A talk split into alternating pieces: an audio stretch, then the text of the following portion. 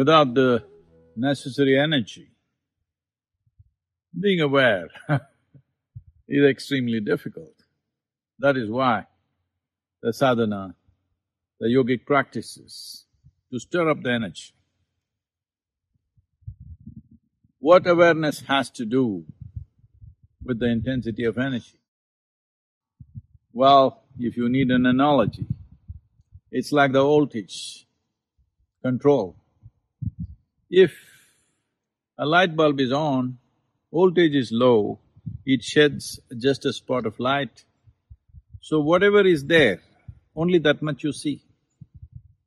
If you increase the voltage, it brightens up and you will see little more. If you increase the voltage full on, then you see the whole room. Life is just like this. Everybody is seeing life, perceiving life, experiencing life only to the extent their awareness allows them. And this awareness is essentially determined by what is the effervescence of your energy, what is the intensity of your energy, and how much can you hold for how long. This will not come simply like that. By natural exuberance, certain human beings, certain individuals may have little more energetic capability than the other, but they can easily lose it just with the simple process of life. If not with tragedies of life, out of sheer boredom and monotony of daily work and stuff that happens around you, you could slowly lose your energies. Well, this has happened to most human beings. you see how exuberant and joyful and full of energy you were when you were five, six years of age. You just can't control yourself. Even now if you have children, you see this. Well, you're falling dead in the night, but uh, they are still bursting with energy.